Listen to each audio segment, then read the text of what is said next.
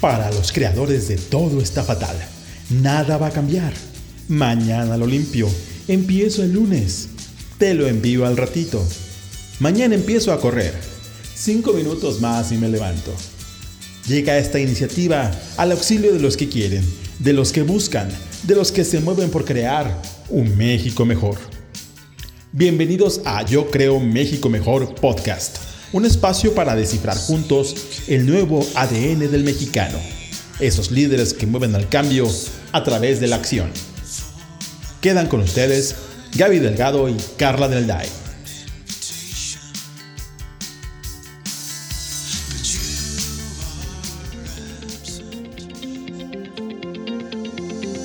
Hola, bienvenidos a Yo Creo un México Mejor. Yo soy Gaby Delgado. Y yo soy Carla de Alday. Y queridas y queridos escuchas, hoy les tenemos un súper episodio para el cual esperemos esté cómodo, cómoda, ponga atención, porque se la va a pasar muy bien, ¿no, Carlita? Sí, tenemos una invitada al día de hoy, que es Nilla Mayagoitia, que es vicepresidenta de comunicación y miembro del comité ejecutivo de Constellation Brands México. Nina, qué emoción que estés aquí con nosotros el día de hoy. Hola Carlita, hola Gaby, ¿cómo están? Muy bien. Gracias por invitarme, Gaby. Hacía mucho que no te veía. No sabes el tremendo que me da verte. Igualmente. Felices de estar aquí contigo compartiendo micrófono. Encantada de la vida. Pues venga. venga. Perfecto. Pues arranquemos con esta pregunta que a mí me encanta, que es que nos digas quién es Nina. Nina es una mujer intrépida, divertida, muy profesional, con una ética muy alta y que le encantan los retos, le encanta empezar cosas y le encanta ver cómo esas cosas van tomando forma en cualquier ámbito, en el ámbito profesional, en el ámbito personal, en el ámbito familiar, en el ámbito espiritual. Esas cosas que empiezan y que van tomando su camino, luego se convierten finalmente en milestones y elementos centrales del desarrollo de la vida, ¿no? Esa soy yo. Padrísimo, me constan varias de ellas, así es que para que vayamos entrando en materia, cuéntanos un poquito de tu trayectoria, porque, a ver, VP de una empresa de esta manera, no lo dijo Carla, pero pues ya sabemos que las 100 mujeres más importantes de Forbes en México, más poderosas, tal, sales en miles de rankings, ¿no? Se dice fácil, pero me encanta que empezaste diciendo una gente súper profesional y que cuida muchos aspectos de su vida. Pero cuéntanos un poquito más de tu trayectoria. Soy comunicóloga por la Universidad de Anáhuac, eh, mi alma mater. Eh, me gusta mucho aprender cosas que me permitan después ejercer y hacer y, y hacer y empezar cosas, ¿no? Eh, empecé en la industria publicitaria, o sea, estudié comunicación y mi especialidad fue en publicidad. Entonces, empecé haciendo prácticas profesionales en General Motors de México. ¿Puedo decir los nombres de las empresas? Sí, sí, sí. De las empresas, de las personas, de todo. Ah, buenísimo. No, no, le vamos a poner pip. No, no va a haber. Ok, buenísimo, súper, muchas gracias. Empecé haciendo prácticas profesionales en General Motors de México, en publicidad, cosa que fue verdaderamente enriquecedora porque pues cuando tú estás en el sexto semestre de la carrera, pues uno quiere más o menos saber de qué va la cosa cuando se convierte en la vida real, ¿no? O sea, la teoría en la práctica. Y creo que desde ahí era media intrépida, porque si ustedes conocen a la náhuac, que los quiero con todo mi corazón, pero pues desde en aquel entonces era o estudias o trabajas, ¿no? Y para mí la mezcla de las dos cosas era súper importante. Yo necesitaba saber eso, cómo se traducía en acciones tangibles de la vida cotidiana. Y mm, fue muy interesante y muy enriquecedor. Luego me fui a la industria publicitaria, me fui a McCann Erickson a manejar Coca-Cola. De McCann me fui a Cuauhtémoc Moctezuma, que también eso fue un salto ahí cuántico medio interesante. Me fui a vivir a Monterrey y entonces empecé a trabajar del lado de la publicidad de la cerveza en Cuauhtémoc Moctezuma. Y ahí me fui cambiando de áreas, eh, hice publicidad, promociones eh, y un chorro de cosas para diferentes categorías, casi todas las marcas. Em, y después de eso decidí eh, empezar a un poco investigar otras áreas dentro de la, de la misma cervecería y me tocó asumir eh, parte de la responsabilidad de comunicación externa y todos los temas de responsabilidad social. Cuando se hizo la compra o la adquisición de Heineken a Godot Motsuma, bueno, el, el salto cuántico literal a convertirnos en una transición de una marca mexicana de mucho arraigo y mucha tradición a incorporar la innovación y la visión marketera de una marca como Heineken. Entonces, la integración corporativa fue muy interesante. Eh, yo creo que ha sido uno de los, de los temas más retadores, pero más padres, con resultados más bonitos que me ha tocado ver en mi carrera. Y mm, después de eso, pues me fui a ventas, ¿no? Un poco pensando en cómo le voy a hacer en el crecimiento profesional. Pues quisiera a lo mejor manejar una operación completa y entonces me fui a ventas, que fue un reto así grandísimo aprendí un chorro. Y de ahí justo eh, me buscaron de Constellation para el área de comunicación, construir el área, hablando al principio de que me gusta hacer cosas y empezar cosas, justo lo que más me llamó la atención de la posición y de la oferta era que me iba a tocar construir el equipo de comunicación, la estrategia de comunicación, el diseño de los planes de cero. Es una empresa que es una empresa grandotota, pero tiene muy poquitos años en México. Entonces, el reto estaba bueno, el, nivel de crecimiento y la velocidad a la que ha crecido la compañía es enorme. Entonces, eso nos trajo el día de hoy a casi cumplir cinco años en Constellation Brands. ¡Wow! ¡Qué rápido! Cinco años. Bien rápido. Te digo que es así como trepidante y acelerada la vida. En estos, en estos momentos de tanto cambio, creo que también es bien interesante ver hacia atrás y cómo esa, eh, ese proceso y ese crecimiento personal me han dado también estas herramientas para poder construir en este periodo cosas que sean relevantes para mí a nivel personal, a nivel profesional, pero para la organización, ¿no? Y para la gente con la que trabajo, mis equipos directos, los equipos extendidos. Eh, y sí, el tiempo pasa rapidísimo. Oye, me encanta escucharte, Nina, porque es interesante, la verdad, o sea, este sector en el que te has desarrollado más estos últimos años. Eh, cuéntanos un poco este sector cervecero, o sea, has ido moviéndote, que me parece súper interesante, moviendo diferentes ángulos, diferentes, o sea, empresas inclusive. ¿Cómo ha sido para ti dedicarte a aprender, crecer en este sector en especial? Yo creo que, digo, y ahora a lo mejor los chavos lo ven diferente, ¿no? Porque para ellos en lo que yo he aprendido, tengo uno de 22, entonces lo veo y, creo que es un poco el sense, ¿no? De, de, lo que ellos traen, de moverse en diferentes ámbitos, aprender de diferentes sectores y les enriquece. A mi generación nos tocaba más construir en una sola empresa, aprender de una industria y, buscar todos los ángulos posibles para generar valor desde diferentes contextos, ¿no? Y, hacerte más... Em, conocedor, digamos, del, sector en el que estás a mí, a mí me, ha, me ha dado una perspectiva muy interesante porque me ha tocado la parte de marcas, o sea, el, aspecto del consumo, de la demanda, todo el, digamos, el foco integral desde una marca, la construcción de la marca, el consumo de la marca, la preferencia de la marca, pero también la parte de la responsabilidad social como compañía y luego el posicionamiento y la construcción de la reputación de la compañía que si lo ves objetivamente, pues empiezas a conocer el, el, mundo, digamos, de la industria desde abajo y cuando llegas hasta acá arriba, la construcción de este paraguas está armado de todas estas cosas de abajo. Entonces, ese ha sido para mí un aprendizaje constante y, que me ha permitido a lo mejor contar las historias de una mejor manera porque tengo más experiencia, digamos, ¿no? En el sector que, que, es una forma de verlo, ¿no? Porque si lo ves desde otra perspectiva, pues a lo mejor conocer diferentes industrias, diferentes ámbitos, te da otro tipo de riqueza, ¿no? Claro. Oye, pensando en esto que dices, me encanta que uno de los temas, y además personalmente me apasiona el tema de la reputación de las empresas. ¿no?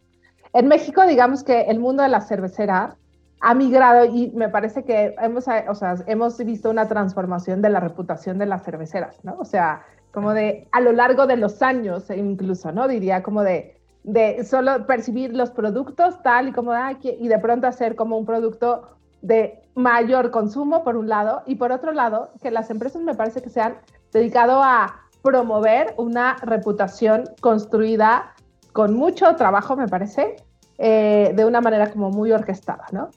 ¿Cómo ves tú, no? O sea, como este reto de, de estar ahí como al frente de la construcción de una marca relativamente nueva, ¿no? O sea, como el posicionamiento competitivo en, en, México, ¿no? O sea, pensando en que las distintas marcas están muy posicionadas y que el, el tema cervecero sí se les quiere en México, ¿no? Pues es que la industria en México es muy importante. Somos el mayor exportador de cerveza del mundo. Entonces imagínate si no es un orgullo para el país, ¿no? La calidad de los maestros cerveceros mexicanos es espectacular. Y hablando de todos, ¿eh? O sea, todos los maestros cerveceros son increíbles. El nivel de interés, de corazón, de capacidad que le ponen a la elaboración de cada fórmula es increíble la pasión con la que la gente produce las cervezas. Y te estoy hablando de la industria completa, porque eso creo que es algo que se trae en la sangre. Y a mí me da mucha risa porque yo hasta casi, casi que puedo decir que yo traigo cerveza en las venas. O sea, tengo más de 25 años trabajando en la industria, ¿no? Entonces, sí es algo, sí es una industria apasionante, es una industria que, que tiene mucho arraigo por muchas razones, porque le da empleo a muchísima gente, porque el talento se ve reflejado en estas marcas que los consumidores van y prefieren y jalan del anaquel, cualesquiera que sea la marca. Cada una de las marcas ha hecho un trabajo increíble detrás de, de todo este proceso para que al final el consumidor vea en el anaquel no nada más una lata o una botella, ¿no? Sino que vea el corazón de todos esos mexicanos que han trabajado para poner esa cerveza en el anaquel y que cuando tú te la tomas bien fría dices, qué barbaridad, esto es justo un elemento reconfortante para mí en este momento, ¿no? Ya sea porque estés celebrando algo, ya sea porque estás pasando por un proceso complicado, ya sea por la razón que sea, la, lo que tú entregas a través de un producto como una cerveza es una experiencia completa, ¿no? Entonces, la reputación de las empresas, como decías, Gaby, que no necesariamente va ligada a una sola marca, sino al conjunto de las marcas y luego a todo lo que la compañía hace, es reflejo de una enorme disciplina, de muchas cosas que la gente normalmente no ve, pero que suceden tras bambalinas en temas de ética, de, de trabajo para los colaboradores, de lo que haces con las comunidades, de la responsabilidad y la calidad con la que se hacen las marcas, de la responsabilidad y la calidad con la que llevas los productos a los consumidores sea, hay un chorro de cosas atrás que hacen la reputación, no solamente al final la marca, ¿no? Y eso es, eso para mí esa parte es apasionante y, súper divertida, porque además es una industria divertidísima. Claro. No te aburres, Nina. No, pues llevo 25 años en esto, miras. Oye, me, parece súper interesante, Nina, cómo lo planteas, porque claro que, o sea, culturalmente hablando, en México, la cerveza es algo pues muy importante de nuestra identidad, ¿no? O sea, como decías, en celebraciones, en fiestas, en las tradiciones, en momentos especiales, es que se, o sea, hay una, hay una relación muy importante con la cerveza. ¿Crees que esto, o sea, cómo ves esto? ¿Crees que es algo más reciente, siempre ha estado? ¿Las marcas tienen mucho que ver con eso? ¿Cómo lo han posicionado? Yo creo que tiene toda la vida, o sea, yo creo que es una, es una tradición mexicana, ¿no? Cada quien tiene su marca y cada quien tiene las razones por las que prefiere una marca, pero yo creo que la categoría como tal tiene un arraigo muy importante en México. Es más, yo te diría, digo, hablando ahorita que, que estamos justo en el periodo de, acaba de terminar el Día de Muertos, porque fue ayer, dime cuántos altares de muertos no tienen una cerveza. Claro. No, o sea, es un icono de la convivencia familiar, en todos los sentidos. Totalmente. Sí, yo siempre digo que en toda casa decente tiene que haber cerveza. Agua no importa, pero cerveza. o sea, si es una casa, tiene que haber cerveza. Bueno, la mía, mi, casa es una casa decente, Gaby. Cuando quieras, este, eres totalmente bienvenida. Buenísimo, me encanta. Oye, justo, a ver, pensando, hablando, me encantó además cómo lo decías, porque justo como hablar de la calidad del trabajo, ¿no? O sea, esto que, que hablabas, ¿no? O sea, esta historia y me parece que en las distintas marcas nos hablan de eso, ¿no? Y decías como el corazón que se le pone, ¿no? O sea, ¿tú cómo ves? O sea, porque me parece que si hacemos foco en esta industria, luego nos hacemos un hacia afuera, ¿no? Y vemos otras industrias. El mexicano en realidad, ¿no? O sea, le pone corazón, ¿no? Y, y ganas a las cosas que va haciendo, ¿no? Y me encantaría que hablas esto como de, ah, yo creo que tú eres una mujer muy exigente al trabajar también, ¿no? O sea, existe como calidad en el trabajo, ¿no? ¿Cómo podemos seguir fomentando? O sea, me parece en esta cultura cervecera se da, se nota, se ve, la probamos y lo agradecemos, que haya gente que pone trabajo bien hecho y corazón, ¿no? ¿Cómo podemos expandir esto a otros sectores, otros ámbitos para decir la calidad de obra o la cómo trabajamos tal es exigente, es bueno y se nota como esta cultura del trabajo en México? Mira, yo creo que esto es un tema que se aprende en la casa. Te voy a dar una anécdota personal que me gusta contar porque yo no trabajo, yo hago lo que me gusta hacer, lo que me apasiona hacer. Cuando yo era chiquita, mis papás, em, mis papás tenían un negocio y yo jamás, nunca escuché ni a mi mamá ni a mi papá decir, tengo que ir a trabajar, ay, quieres, ay, es que está, jamás en la vida, nunca. Yo siempre vi a mis papás entusiasmados, contentos, con energía, felices, iban, venían, lo disfrutaban. A ver, siempre hay broncas, ¿sabes? O sea, que tienes que resolver y tal, pero yo nunca vi que el trabajo pesara. Para mí el trabajo era una, pues, oye, ¿en qué voy a ocupar mi tiempo hoy? En trabajar, ¿no? O sea, qué padre, voy a hacer algo que me gusta hacer. Y mi papá siempre nos decía, cuando escojan qué quieren hacer, algo que les apasione hacer, hagan eso. Y si además les pagan, está increíble. ¿no? Y para mí, así empieza la cultura del trabajo. Hacer las cosas que te gustan y te apasiona hacer, que ahora también es claro que somos privilegiados los que tenemos esa fortuna de dedicar toda nuestra carrera o toda nuestra vida hacer lo que nos apasiona hacer, pero, pero sí encontrar el valor de lo que generas a tu familia, a tu comunidad, cuando haces las cosas con entusiasmo, con ganas, con pasión, con corazón, hace toda la diferencia para ti, para tu círculo cercano y se va ampliando. Entonces yo creo que eso es algo que se aprende, que se ve y que luego se va replicando y se enseña. Claro. Sí, y yo creo que, o sea, en la familia, pero me parece que también las empresas acaban siendo un tipo de familia para las personas, ¿no? Que pasamos de pronto hasta más tiempo con estas personas que con las que trabajamos que pues que con nuestras propias familias. Entonces yo ahí te, hemos escuchado alguna vez decir que pues sí, que las personas son fundamentales, ¿no? Que el talento es lo que está detrás de estas, ¿no? Grandes empresas que tienen grandes nombres y, ¿no? O sea, estos números impresionantes, pero que la gente y el talento y cómo ve su día a día y su trabajo es lo que hace la diferencia en los resultados. Pues es que imagínate que tienes el mejor equipo y las mejores máquinas del mundo mundial. No sirven de nada si no tienes el talento que sepa qué hacer con eso. ¿No?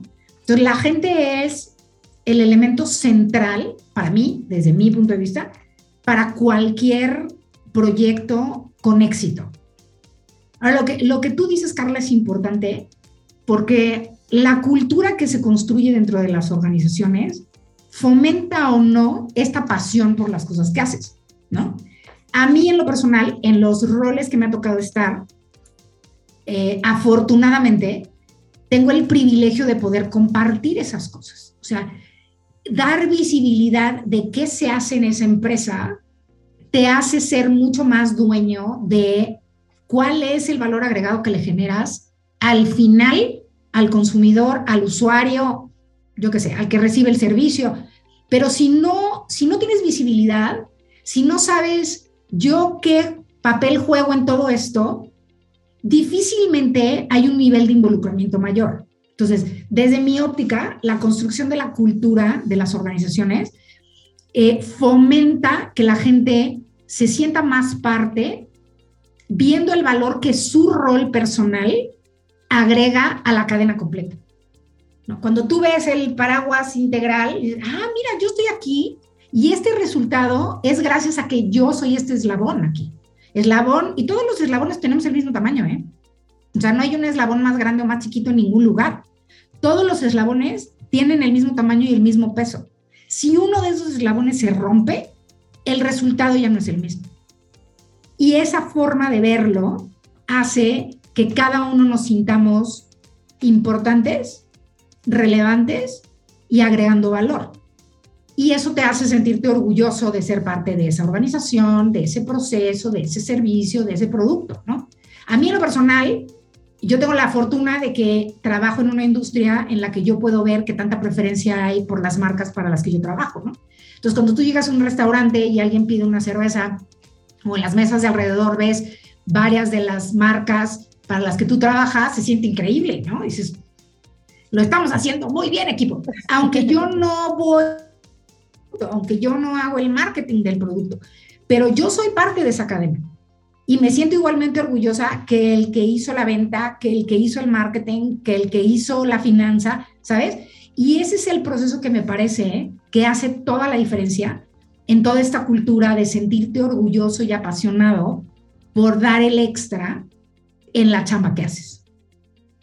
Claro, me encanta. Sí, me encantó el tema de que todos somos eslabones del mismo tamaño, ¿no? Porque al final todos cargamos igual, ¿no? Tendríamos que dar el extra pues, porque de ti depende lo que hagas, depende que el otro haga o que el otro suceda, tal. Me encantó.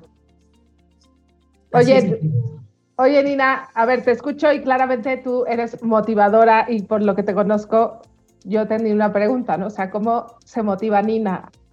Y, eh, dos preguntas. Una, ¿cómo se motiva Nina?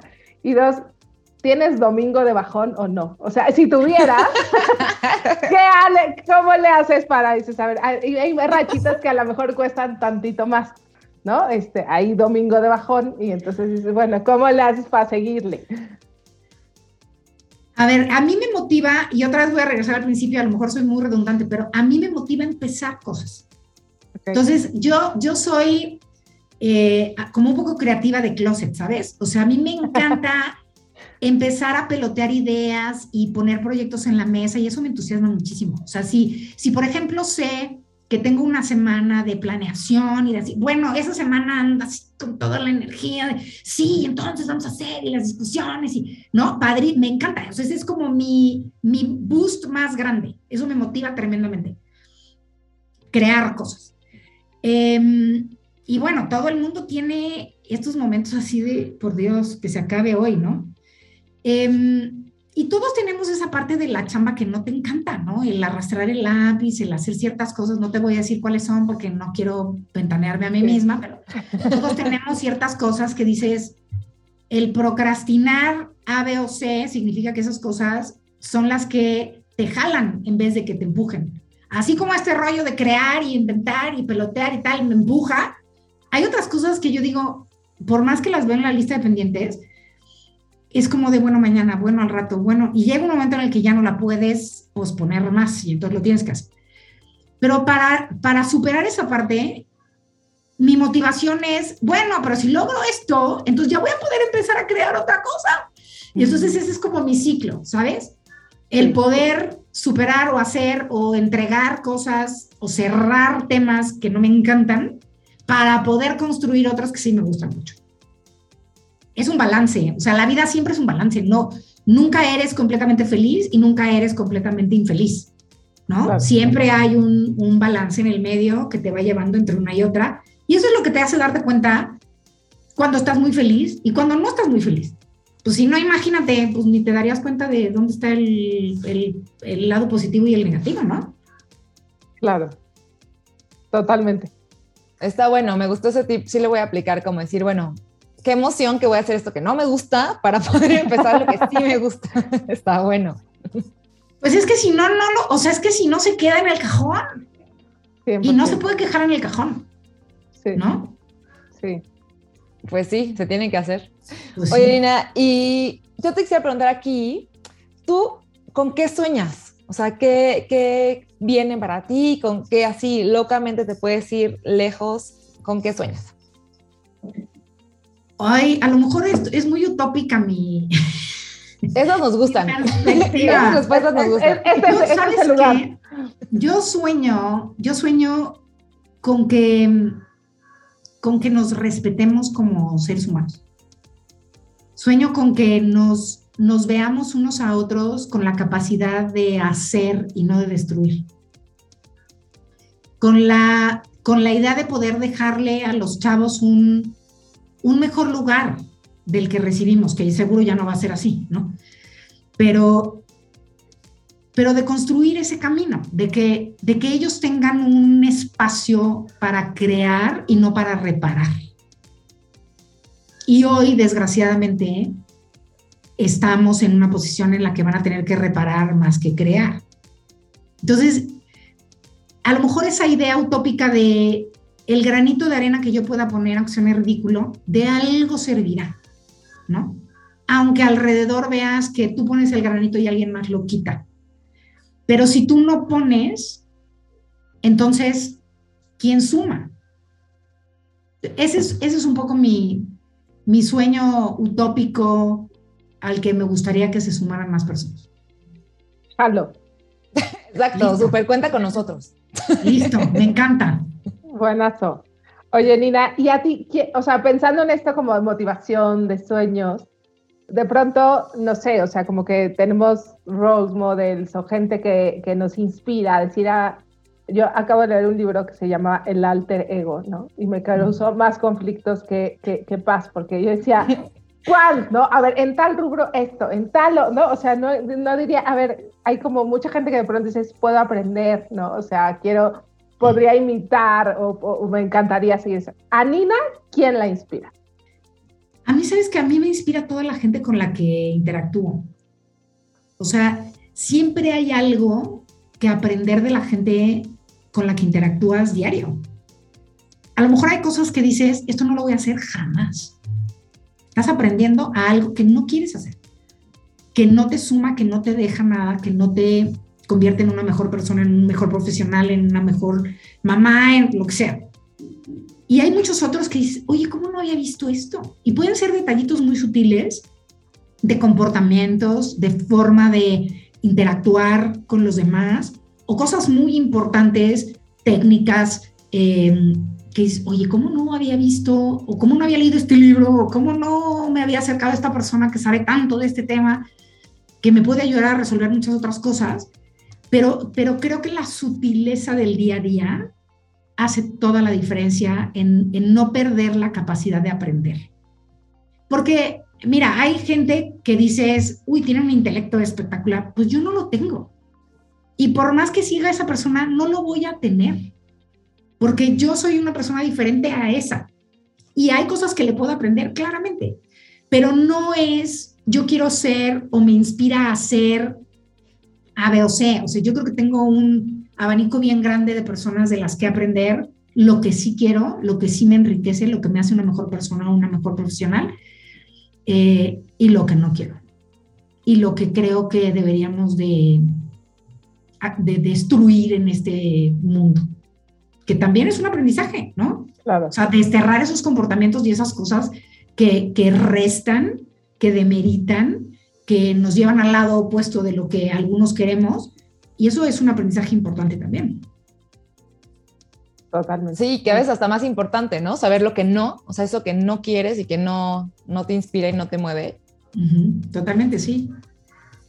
Oye, Nina, y pensando en este tema de responsabilidad social, que eres una súper expertaza, sea, ¿tú cuál crees que sea el rol? O sea, pensando en el presente de las empresas, pero también como hacia futuro, eh, nos parece que este rol que está teniendo esta área o esta, este ángulo dentro de la empresa es súper importante, eh, pensando en los ODS y todo este, ¿no? Este aportar y este, ¿no? A tu comunidad, pero también a, los, a tus colaboradores, pero también a los stakeholders. O sea, ¿cómo ves este, este rol con mucho más prioridad o más, o sea, con responsabilidades aumentadas de esta área de la empresa?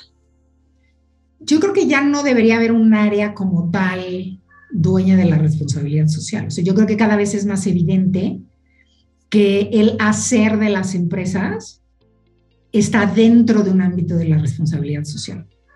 ¿No? O sea, no se trata de decir, ah, bueno, tenemos una agenda de responsabilidad social y queremos hacer ABC y, tener que ir a, a, pedir recursos o pedir apoyo para que eso suceda, sino que creo que más bien dentro de la razón de ser del propósito de las organizaciones, el cómo hacerlo involucra con la comunidad, con el colaborador, con el accionista, con la autoridad, con, con todos tus stakeholders, ¿no? O sea, ya, nos, ya no creo que sea, o sea, nos hemos movido muy rápidamente, creo, en este proceso de la filantropía y el compromiso social y la responsabilidad social y los proyectos y las iniciativas de las compañías y los proyectos e iniciativas de las compañías más las marcas, ¿no? Ahora, a, por diseño, las estrategias de negocio tienen que estar enfocadas a trabajar con y para esos stakeholders que están contigo, porque no es que yo hago y afecto o impacto positiva o negativamente. Todo lo que desarrollas está integralmente conectado. Entonces, creo que ahora más bien es un tema de diseño integral de las estrategias de negocio que te lleven a un, a un hacer con las audiencias. Total. Oye, de hecho, en la línea de lo que dices, hace poquito leí, escuché o ya no sé de dónde viene, pero que justo las empresas que no tengan propósitos de eh, impacto social, digamos, en cinco años pueden llegar a desaparecer, ¿no? O sea, dices, cosa que dices, es, va muy rápido, o sea, justo decir hace poquito, o sea, de, ay, sí, seamos socialmente responsables o solo reputación, ahora decir, no, no, o sea, o sea, el propósito tiene que tener un impacto social o desaparece. Pero ahí, yo no sé, o sea, lo he pensado para, en la parte social, digamos, ¿no? Si a las empresas les estamos pidiendo eso, ¿no? O sea, a ver, tienes que tener un impacto. Es una transformación impresionante y esto que tú describes muy bien, pero me parece que como consumidores, como usuarios, como sociedad, si esa va a ser, a ver, evidentemente en cinco años no desaparecemos, pero, pero si esa es la, o sea, ¿cuál va a ser nuestro reto social en cinco años para eso? O sea, si estamos midiendo a las grandes empresas que aportan además tanto para que tengan impacto o para que tengan propósitos más sólidos que solo los económicos, ¿cuál tiene que ser la transformación social para que seamos coherentes con eso? ¿Qué opinas? yo estoy totalmente de acuerdo contigo. O sea, yo digo, no te puedo describir cuál es la transformación que tiene que haber, eh, porque si no ya me estaría dedicando a eso, Gaby. Pero... Una, una línea de negocio ni nada vamos a hacerle. Exacto, ahí hay un proyecto que empezar. Exacto. ¿Te das cuenta de lo que acabas de detonar? Eh, mira, no lo sé. Lo que sí sé es que no es materia de las empresas. O sea, ya no es el tema de la responsabilidad social, ahora es una corresponsabilidad integral, ¿no? O sea, sí las empresas tienen que, como te decía, ya desde el diseño de las estrategias, pensar en tu interacción o tu multi-interacción con diferentes sectores, pero desde el otro lado, ¿qué hace el colaborador? ¿Qué hace el proveedor? ¿Qué hace la comunidad? Que hace, ¿sabes? Todos estos distintos actores, no solo cómo reciben, sino cómo, cómo dan o cómo proactivamente generan. Porque todos, en algún sentido, damos y recibimos. Entonces tiene que haber una consonancia en el dar y el recibir, porque en el momento que solo recibes, se rompe esa liga de la consistencia y la evolución integral, ¿no? Entonces tiene que haber, creo, un entendimiento claro de todos damos y recibimos a nivel personal, no como sociedad integral, porque pues un poco lo que decíamos hace rato, ¿no? O sea, ¿dónde empiezas a construir? O sea, es poner el granito de arena que te toca para que eso se vaya replicando, porque pensar que lo vas a hacer a nivel integral, pues es imposible. Pero entonces en este proceso de yo, ¿qué doy y qué recibo? ¿Cómo hago más amplio el que doy? Sin necesariamente esperar que el que recibo sea más grande.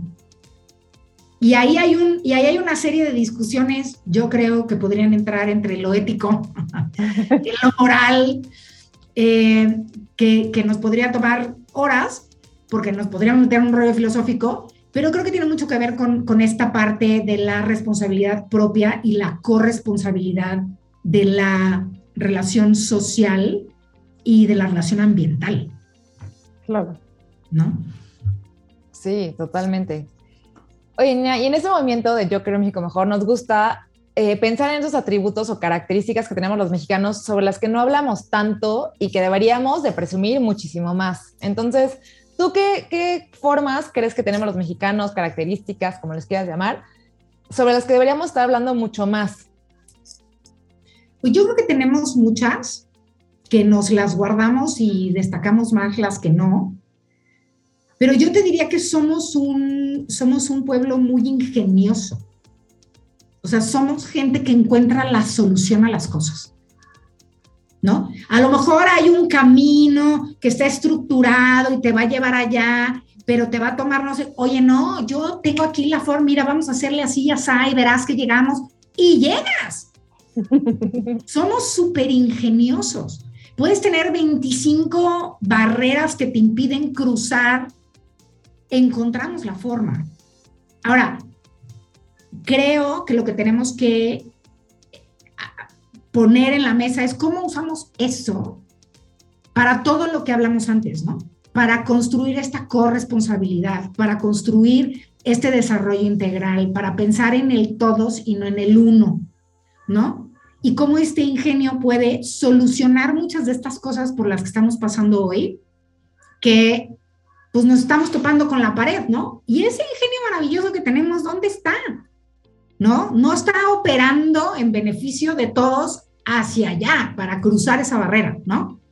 Yo creo que el ingenio, el ingenio del mexicano es espectacular. O sea, tú dime cualquier noticia, cualquier cosa, no te llegan 86 millones de memes que te mueres de la risa. si aplicáramos esto a hacer cosas productivas y propositivas, Dios santo, seríamos el primer mundo. ¿No? Sí. A mí el ingenio me parece que es algo único de los mexicanos. Me ha tocado trabajar con un chorro de gente de diferentes partes del mundo y de verdad hay veces que yo digo, ¿es en serio que ya se le cerró el mundo? Por Dios. ¿no? Sí. ¿No? Y la regla y el libro y, ¿no? Y es que así tiene que ser y el protocolo y tal. Y sin que te brinques la regla, pero siempre has pensado así, pues ese es tu paz, ¿no? Y acá, en 10 segundos ya tienes ideas de un chorro de gente así, oye, si hacemos no sé qué, ah, sí, mira, y si le hacemos así. O sea, ese, ese es increíble, o sea, creo que sí es muy único de los mexicanos. Totalmente de acuerdo. Oye, Nina, nos seguiríamos platicando por aquella plática filosófica que tenemos pendiente que acabas de anunciar y resolver el tema socia y a ver qué vamos a hacer, etcétera. Pero, pero hay que cerrar, ¿no? Y la verdad es que me encantaría que nos dieras como un último mensaje a esta comunidad increíble de creadoras y creadores de México Mejor eh, ¿Cuál sería un mensaje para esta gente que nos escucha, que quiere crear un México mejor desde donde está y de distintos ámbitos, gente e incluso en otras partes del mundo que dicen que encuentran en este espacio su dosis de mexicanidad y de buena noticia de las cosas que pasan y gente increíble que hace por México? Entonces, ¿cuál es tu mensaje para esta comunidad que nos está escuchando? Yo los invitaría a todos a dar ejemplo de estas cosas que sí queremos. Porque a veces lo pensamos, pero no lo hablamos, no lo decimos lo suficiente y no lo em, enarbolamos lo suficiente, ¿no? Y ese ejemplo creo que arrastra a otros a seguir ese ejemplo de todas estas cosas que sí queremos para México, que sí queremos para nuestra comunidad, que sí queremos para nuestra familia, que sí queremos para nuestros hijos y que sí queremos para nosotros esa parte de, de sí liderar con el ejemplo, que a veces no hacemos tanto, es muy importante. Y, yo los invitaría a hacerlo y veamos cómo eso genera un cambio, ¿no? Mientras más seamos, más rápido es el cambio. Exacto. Ay, Nina, de verdad que ha sido un gustazo platicar contigo. Qué rico, nos llevamos un montón de aprendizajes. Y antes de cerrar, dinos cómo te encontramos en las redes sociales, cómo te buscamos. No sé. Sabes que no me la sé. Tengo mi LinkedIn eh, abierto, eh, Nina Mayagoitia. mis, mis, redes sociales, las otras son privadas, entonces esas, por eso ni me las sé, la verdad. Porque las otras son, las otras las tengo privadas, o sea, el Facebook, el Instagram y esas cosas las tengo privadas. Por alguna razón que desconozco, mi Twitter murió, desfalleció, no puedo ni entrar a mi cuenta, no sé qué pasó. Em, pero bueno, en, en, LinkedIn ahí estoy súper available hago, no hago mucha actividad, espero empezar a, hacerlo pronto, que tengo un poquito más de tiempo, eh, porque creo que es una, una muy buena manera de mantenernos en contacto y de compartir cosas padres, interesantes, que nos lleven por este camino de dar un buen ejemplo. Buenísimo. Nina, un gustazo de verdad. Me encantó verte, platicar contigo de viva voz. Eh, y gracias por este espacio. Gracias, Carlita, también. Ay, muchas gracias, Nina, de verdad. Gracias, Gaby. No, hombre, gracias a las dos, de verdad, de verdad, muchísimas gracias. La pasamos re bien. Gracias a los que nos escuchan. No dejen de seguirnos en nuestras redes, arroba yo creo un MX mejor. Nos vemos la siguiente emisión. Mil gracias. Bye bye. Gracias por sintonizarnos en Yo Creo México Mejor Podcast, el espacio para descifrar juntos el nuevo ADN del mexicano, esos líderes entre nosotros que mueven al cambio a través de la acción. Nos escuchamos la próxima. Yo Creo México Mejor Podcast es una producción de A Favor de lo Mejor Asociación Civil. Todos los derechos reservados.